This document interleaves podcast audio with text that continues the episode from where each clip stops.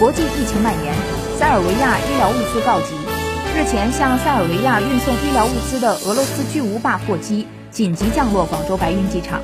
白云机场高效联动，快速完成三百八十四万只口罩的装载保障任务。